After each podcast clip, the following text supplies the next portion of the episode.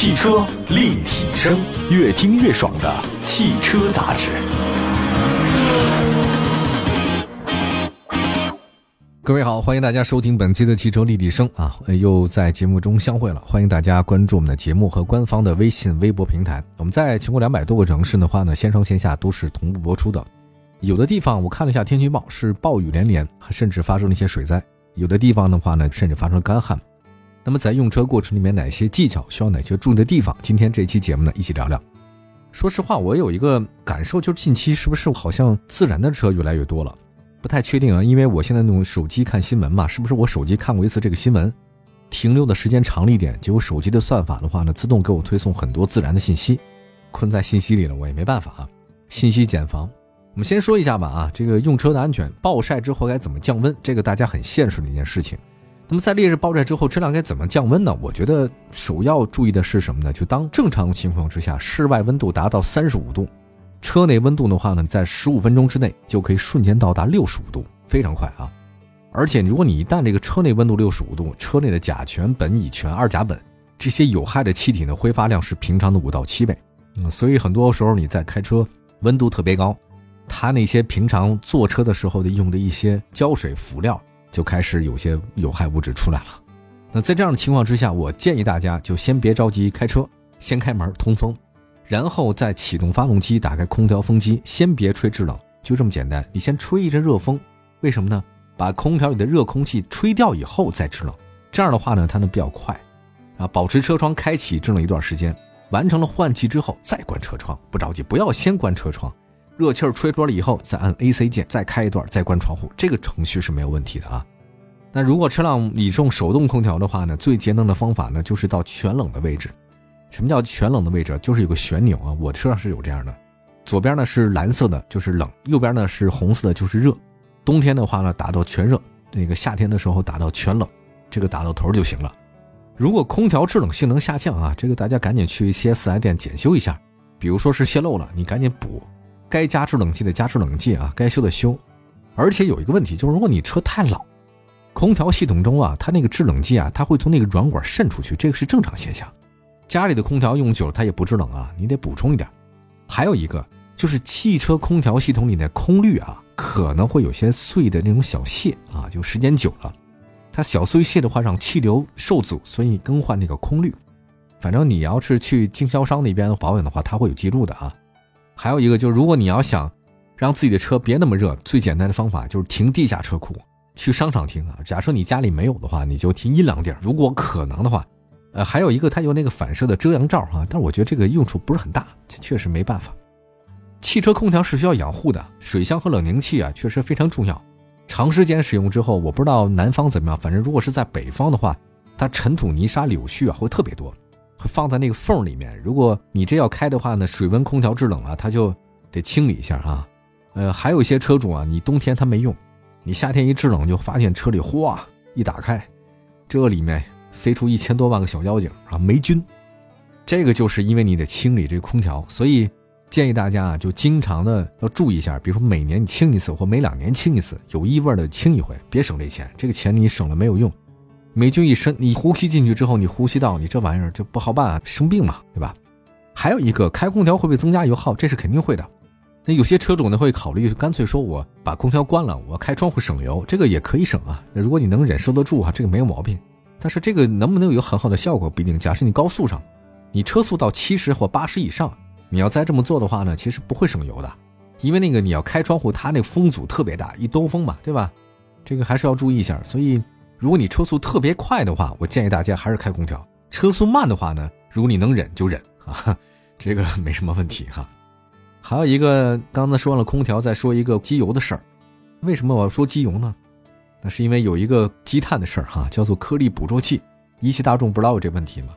我们来说一下，目前很多车主呢关注油耗，甚至呢就是有的人把那个备胎那个卸下来，为了减少它的负重。确实是啊，因为开车的时候你要耗油的这种地方太多了，一脚深一脚浅，这个耗油你起步太猛耗油，这都是这样的。但是其实还有一个要注意机油的使用。现在有新的标准嘛？那不少那个车辆，它为了符合这个环保的标准，加了颗粒捕捉器啊，其实就是大众嘛。那么有很多车主发现，加了一个颗粒捕捉器以后，行驶一段时间，它就堵了。颗粒捕捉一旦堵了，这油耗那就会大幅的增加。那么问题来了，你在用车的时候怎么能让颗粒捕捉器不堵？那我看了一下专家的各种解释哈，我也问了一些朋友，就发现这个有意思，就颗粒捕捉器的堵塞呀，可能跟机油有关系，因为机油当中啊有少量添加剂，它这会燃烧，燃烧呢会成为一些灰分，这些灰分呢一部分会在发动机内形成坚硬的沉积物，就是积碳。大家怎么理解呢？就是大家泡没泡过茶，你茶泡多了以后，你会发现在茶缸的内部啊会有一些茶垢或茶碱。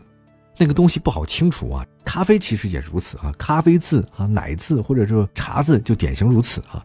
这个就相当于就是汽油的积碳，它有的积碳呢，它可能会排出去，但有的就不会。时间一长的话呢，造成颗粒捕捉器就堵了嘛。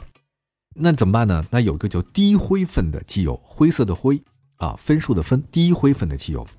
另外一个，我建议大家就定时的清理积碳啊，每个店都有这个服务啊，但是需要点时间，起步陡。加速不行啊之类的，你都清一下积碳，多少都能解决点问题。而且是老车，越老的车越应该清理积碳。新能源车没有啊，新能源车烧电，这电车所以好处就在这儿嘛，它的原理跟燃油车是完全不一样的啊。那么接下来的话，我们再看一个座椅通风，也是挺重要的一件事情啊。除了空调系统，还有一个比较好用的配置呢，就是你的座椅通风。那现在这个阶段呢，我查了一下，这个座椅通风的配置已经下探到。一些经济型的车上，比如说十五万以内的紧凑车，它就有这个配置。那说到这儿的话，我相信大家会有这个问题啊，疑问：哎，为什么座椅加热已经很普遍了，座椅通风没那么普遍？加热和通风不是一面体的两面吗？对吧？那应该简单啊。你既然有了加热，就有通风。其实这还真不是，座椅加热确实比较简单，但座椅通风的话，成本特别的高。其实我的车就是这样，有加热，它没有通风，非常热哈。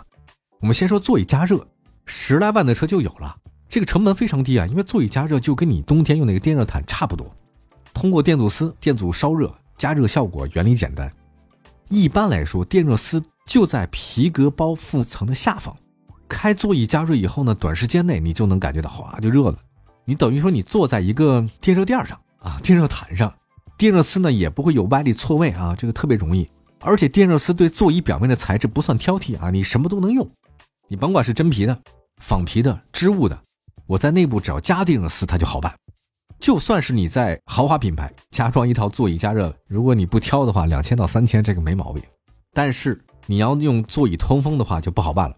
座椅通风的车很少配备，因为它的成本特别高。它跟加热不一样，它是一个完全独立的设备。选装一套座椅通风要比加热贵好几倍。这个通风是什么？很简单，就是在你的座位内部加风扇嘛，就跟你电脑一样。电脑你看你风扇哇启动就加小电风扇，它散热啊。带有座椅通风的车型，就是你的坐垫和靠背的部分加装四个到六个风扇，它这有风扇老吹着，你人体就降温了。而且座椅通风有往外吹和往内吸两种方式。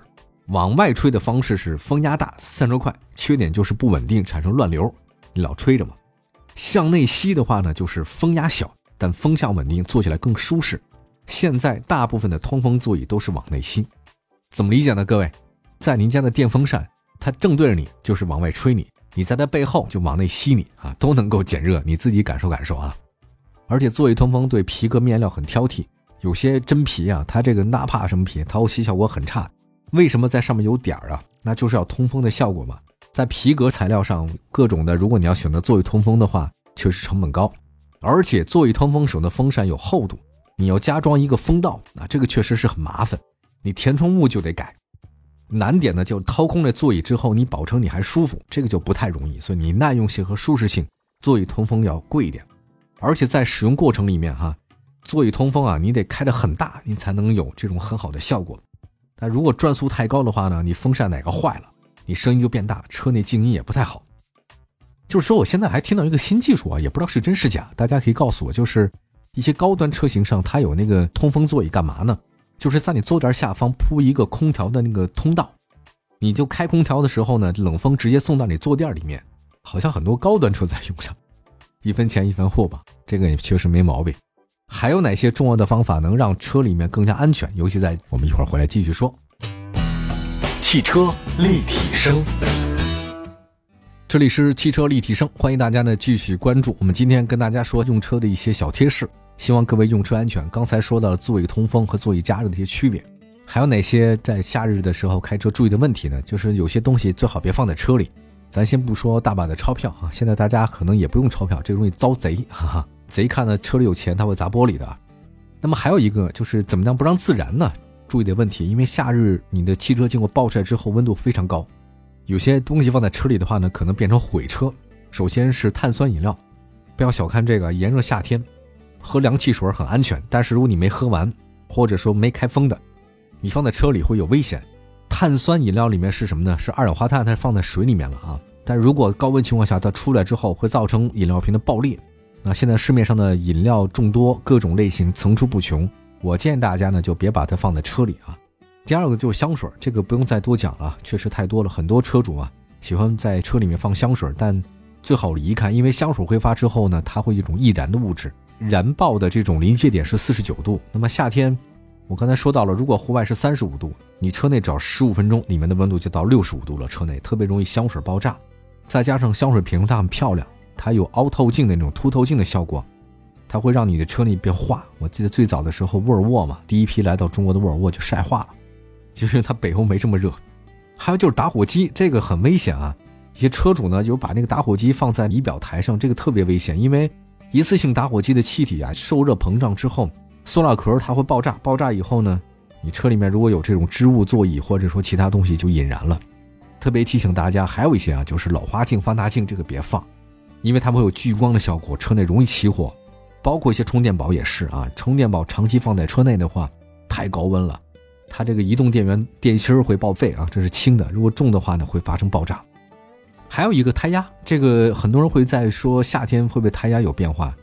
轮胎确实很重要啊，胎压也是重中之重。但是夏天目前在我看来，如果您不是真去沙漠地带，倒还好。那么有人在问了，说胎压过高会导致爆胎吗？胎压是不是低点就好？当然显然不是哈。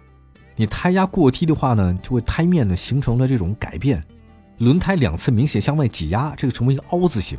这种情况之下的话，轮胎受力点它就会从胎面转到两边了，啊，轮胎抓地力就会下降了。这个轮胎花纹。它那个花纹千万不要小看这花纹，这花纹是有讲究的啊，它会对地面的摩擦呀、排水都是有效果的，它就不一样了。嗯，有一个事儿什么，就大家有没有想过一件事儿？轮胎在正常滚动的时候，轮胎跟地面啊，它是有空气接触的，这压进去的空气怎么排出去呢？就是两侧那个横向花纹。